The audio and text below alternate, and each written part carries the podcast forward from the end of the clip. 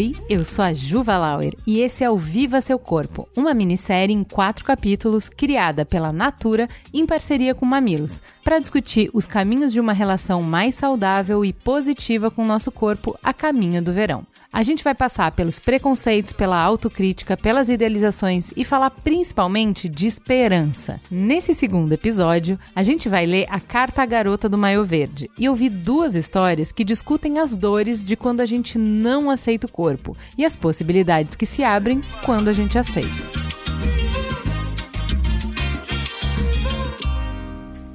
No verão de 2016, uma mensagem endereçada a uma desconhecida sacudiu a Espanha. A autora era Jéssica Gomes, uma escritora blogueira que na época tinha dois filhos. Hoje são três. Sentada ali em sua esteira, um olho nos filhos e outro no mundo, Jéssica escreveu uma carta profunda e muito sensível para uma garota de maio verde que estava perto dela. A carta era sobre a importância de gostar de si e de aceitar o próprio corpo. O que essa mensagem tinha de tão especial para tocar gente do mundo todo e em dois dias ganhar mais de 100 mil likes, 5 mil comentários e 125 mil compartilhamentos? Duas questões universais e muito contemporâneas: autoestima e autoaceitação. Para falar sobre isso, hoje eu converso com a Joana Canabrava do Papo sobre Autoestima e com a Maria Torquato do canal Vai uma mãozinha aí, duas mulheres que percorreram um longo caminho para estar onde estão hoje. Bora pro sol?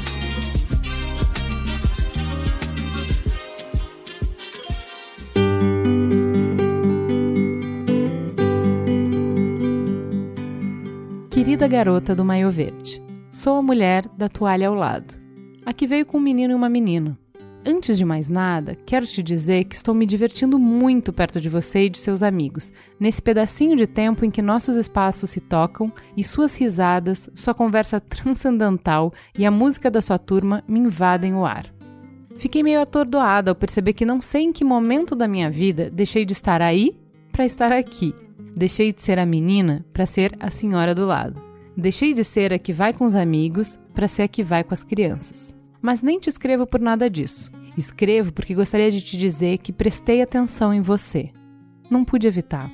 Vi que você foi a última a ficar só em traje de banho. Vi você ficar atrás de todo o grupo, discretamente, e tirar a camiseta quando acreditava que ninguém estava olhando. Mas eu estava. Não estava olhando para você, mas te vi. Vi você se sentar na toalha em uma postura cuidadosa, tapando o ventre com os braços. Vi você colocar o cabelo atrás da orelha, inclinando a cabeça para alcançá-la, talvez para não tirar os braços da sua estudadíssima posição casual.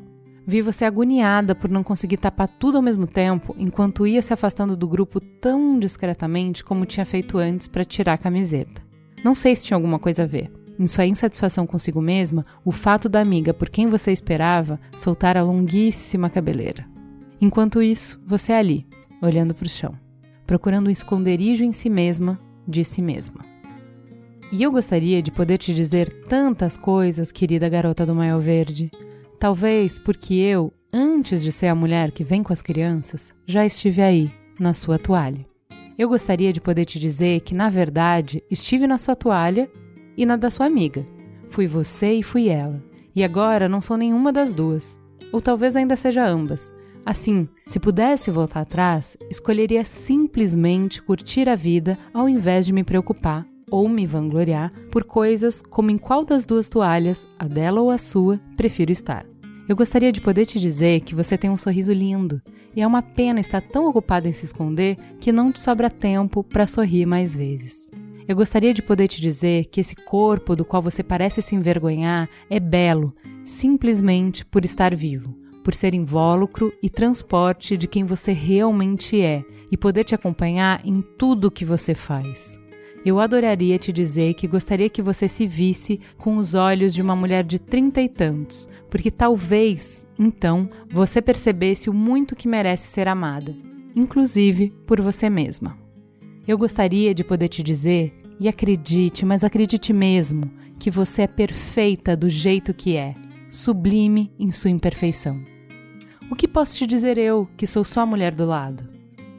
Mas sabe de uma coisa? Estou aqui com minha filha. É aquela, do maio rosa, a que está brincando no rio e se sujando de areia. Sua única preocupação hoje foi se a água estava muito fria. Não posso te dizer nada, querida garota do maio verde, mas vou dizer tudo, tudo a ela.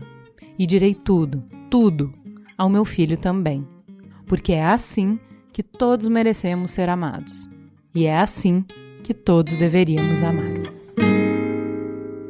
Depois de ler essa carta, que mexe tanto com todas nós, eu quero saber quem é você no verão e por que você está aqui hoje. Meu nome é Joana Canabrava, eu tenho um blog chamado Futilidades com a Carla Paredes e de uns tempos pra cá a gente começou a se questionar qual era o assunto que mais tocava a gente de verdade. A gente não queria mais falar sobre coisas simplistas ou rasas, a gente queria começar a falar sobre transformações de verdade e foi assim que surgiu o papo sobre autoestima. E como é que a carta entra nessa história? Uma das primeiras coisas que a gente fez com o Papo sobre Autoestima foi lançar o grupo do Facebook. Um dos primeiros textos a serem publicados no grupo foi a carta. E eu me lembro de falar: nossa, eu era a menina da toalha que tá se escondendo, né? Gente, eu preciso transformar essa minha relação com o meu corpo. Mas já chegou a ter esse momento de ter frio na espinha quando te convidavam pra ir na praia? Eu já não fui à praia várias vezes. Uma vez eu fiz uma viagem com um crush que foi super difícil. Eu me escondia no corpo. Eu achava que nada me vestia bem. Eu tentava usar os modelos de biquíni que as outras pessoas com outros corpos usavam. E não usavam que favorecesse o meu, que abraçasse o meu. Por ódio, eu nunca fiz nada bom pro meu corpo. Eu botei ele em dietas malucas, eu botei ele em remédios malucos. Eu vivi uma vida que só me adoeceu, psicológico, emocionalmente, até físico. Então eu diria que para mim a carta tem um tom muito legal, porque ela chega pra falar, não se escondam, não tenham vergonha de você. Você pode querer mudar seu corpo todo. Ninguém tá dizendo que você tem que ter uma ditadura do amor próprio e que você tem que se achar lindo o tempo todo.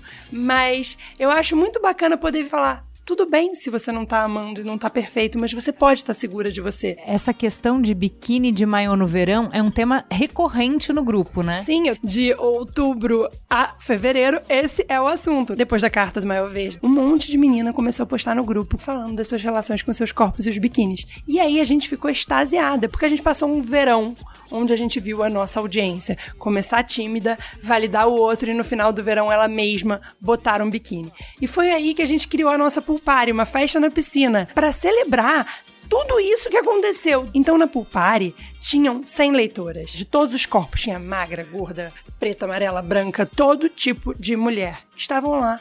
A maioria de biquíni, dançando de biquíni pulando na piscina. Ninguém estava com vergonha. E você começa a ver que as questões com o corpo e com o biquíni, elas transcendem o peso e o estereótipo. Porque a gente está acostumado a achar que a menina que não está no padrão é que vai ter essas questões. A perfeição ela é tão absurda e a busca é tão opressora que até mesmo a menina que você acha magra quer ser como a outra que é mais magra ainda e nunca chega nesse lugar de suficiente. E essa angústia vale pro ano inteiro, mas no verão a gente está mais exposta, né? É, eu acho que no verão tá todo mundo postando. A gente passou durante muitos anos apenas tendo referências de mulheres muito magras. Então hoje, por exemplo, eu tenho uma preocupação muito grande, porque as mulheres que eram padrão dois, três anos de magreza estão muito mais magras esse ano. Então você culmina num lugar que é cada vez mais excludente. Então eu acho que é cada vez mais libertador e mais importante a representatividade das mulheres de todos os tipos de corpos. A gente tem que se unir e falar, gente, a gente não precisa ser perfeita. Eu não julgo mais o corpo das outras outras mulheres, porque eu também não quero que julguem o meu. E quando eu me pego julgando, eu falo, gente, mas por que, eu tô fazendo isso? Por que, que eu tô voltando nesse lugar comum, nesse hábito antigo que só separa, que só diminui outras mulheres? Mas quando a gente escolhe alguém, você tá escolhendo a pessoa pelo que ela é, não pelo corpo que ela tem. Eu acho que muito da pauta de você estar bem de biquíni no verão, além de ter uma autoestima, é também se tornar dona desse corpo e acolher ele e olhar para ele com menos rigidez. Tem dia que eu olho e vejo aquela gordurinha e falo, poxa, você, logo você. E aí depois eu olho, cara, mas ela é parte de quem eu sou hoje. Caramba, eu vim até aqui com ela. Ela me trouxe aqui. Sem ela, eu teria a história que eu tenho hoje, eu teria o trabalho que eu tenho hoje, eu faria o que eu faço hoje. Não, eu não faria. Foi esse corpo que me trouxe até aqui e eu vou honrar ele até o último dia.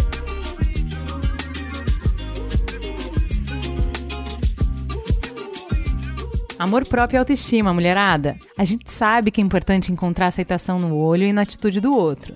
Mas aceitação de verdade, aquela que acontece dentro de nós, é o primeiro passo para ficar de bem com o corpo.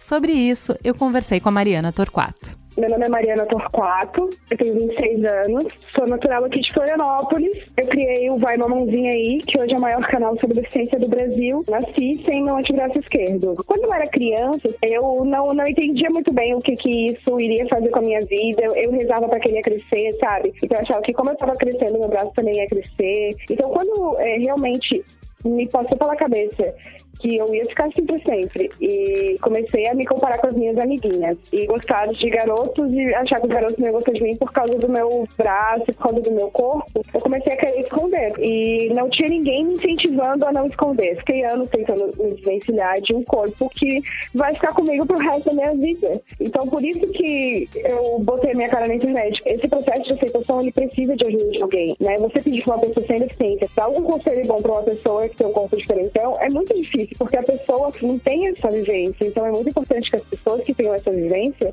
saiam e apareçam e, e falem cada vez mais para que as pessoas possam entender que elas não estão sozinhas. E a minha intenção é fazer com que outras pessoas que estejam nos ouvindo tenham essa coragem de simplesmente assumir quem elas são, assumir o corpo que elas têm e perceberem que isso não define. Você está falando que é importante que as pessoas aceitem os seus corpos, que elas amem seus corpos, que elas façam as pazes, né, com seus corpos, mas por quê? O que, que te custou esse tempo em que você se escondia, esse tempo em que você questionava o corpo que ia te acompanhar pela vida inteira? No que, que isso te prejudicou? Eu deixei de fazer muita coisa que eu queria fazer por vergonha do meu corpo. Você transforma seu próprio relacionamento abusivo. Assim. Tipo, ao invés de eu estar ali tentando fazer coisas boas, tinha uma nuvem em volta de mim carregada de negatividade, porque eu não estava feliz comigo mesma. Então isso faz com que a gente se feche para tudo e qualquer oportunidade. E as oportunidades também se fecham pra gente. Então quando eu comecei a a, tentar todo dia fazer um outro tipo de escolha, escolher, assim, me amar. Essa nuvem começou a se esvair, assim, e as coisas começaram a acontecer comigo. Tanto é que hoje eu tô aqui falando com você, sabe?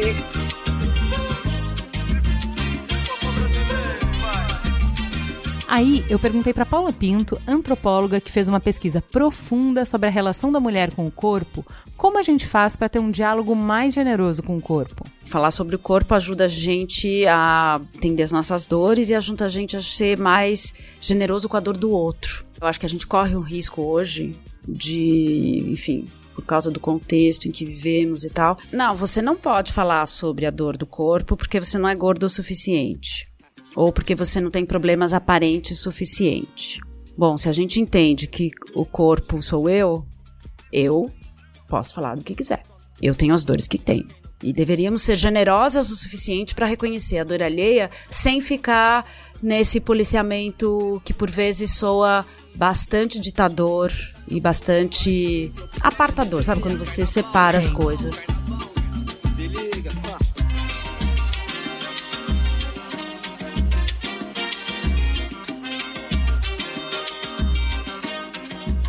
Então é isso. Como disse a Joana, amar o corpo não deveria ser o objetivo, deveria ser a consequência. A gente deve se abrir para o diálogo, se gostar e gostar do corpo que temos, mesmo querendo que ele seja diferente. Acolher o nosso corpo como ele é hoje é uma experiência maravilhosa. Então vamos, curva a curva, mudar essa relação de insatisfação. Só assim, aceitando quem a gente é, vamos construir um novo mundo onde a gente possa ser feliz com o que temos hashtag Vivo o Meu Corpo.